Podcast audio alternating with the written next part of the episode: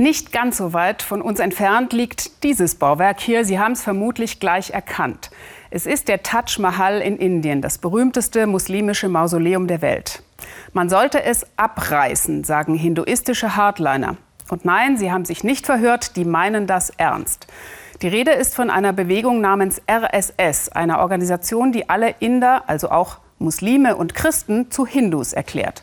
Das Gefährliche daran, es handelt sich nicht um eine Handvoll Spinner, sondern um die Bewegung, aus der die Regierungspartei des aktuellen indischen Premierministers Narendra Modi hervorging. Ihren Ursprung nahm sie in den 1920er und 30er Jahren, während also zum Beispiel in Deutschland die Nazis aufmarschierten. Die Ähnlichkeit der Bilder ist kein Zufall. Peter Gerhardt. Kurz nach Sonnenaufgang marschieren sie in ganz Indien, jedes Jahr am Gründungstag des RSS. Vier Millionen Mitglieder, ausschließlich Männer. Die massive Präsenz auf Indiens Straßen eine Machtdemonstration. Stolz nennt sich der RSS die größte Freiwilligenorganisation der Welt. Der Zweck? Paramilitärische Übungen und Strammstehen für das Vaterland. RSS is intended to build der RSS will der Gesellschaft Disziplin einimpfen. Für diese Disziplin braucht es körperliche Ertüchtigung und auch Marschieren. All das ist notwendig. Ewige Treue der göttlichen Hindu-Nation schwören sie der safranfarbenen Hindu-Flagge. Denn es geht dem RSS nicht nur um Fitness. Er ist der Stoßtrupp der regierenden Hindu-Nationalisten. Premierminister Modi war lange Zeit RSS-Funktionär. Für die Organisation ist der Hinduismus viel mehr als eine Religion unter anderen. Sie sehen ihn als übergeordnete Staatsideologie, der alle Inder folgen müssten.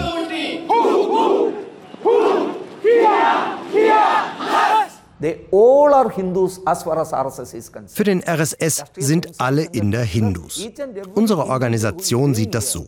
Jeder Einzelne, der hier lebt und der Indien als seine Heimat betrachtet, sollte seine Wurzeln anerkennen. Und das bedeutet eben, dass alle hier Hindus sind, egal welcher anderen Religion sie noch angehören. Egal ob sie Thomas, Peter oder Mohammed heißen. Andere Religionen sollten sich unterordnen, vor allem die Muslime.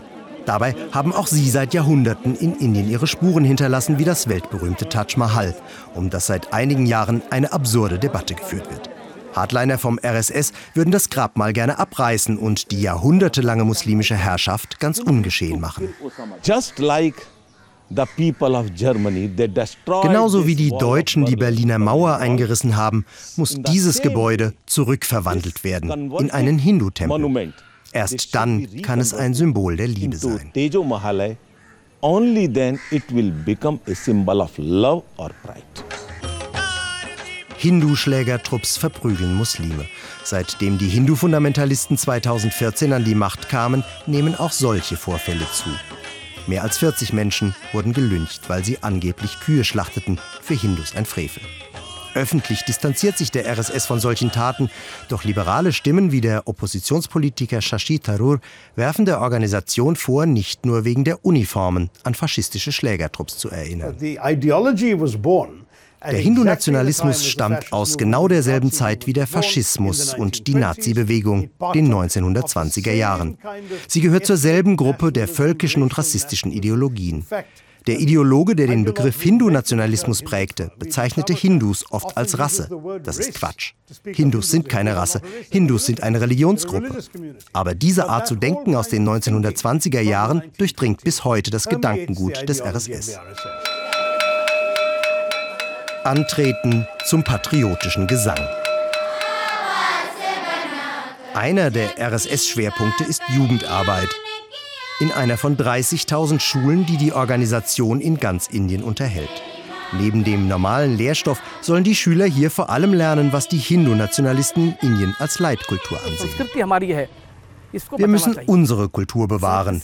Die christliche Kultur zum Beispiel kommt aus dem Ausland und deshalb müssen wir den Kindern unsere Werte vermitteln. Sie sollen unsere Helden verehren und die kulturellen Werte dieses Landes respektieren.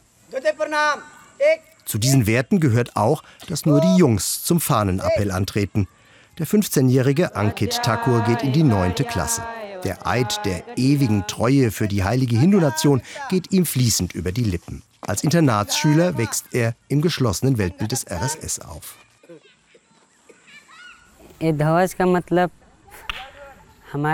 Für den RSS zählt nicht das Individuum, denn das kann sich verändern.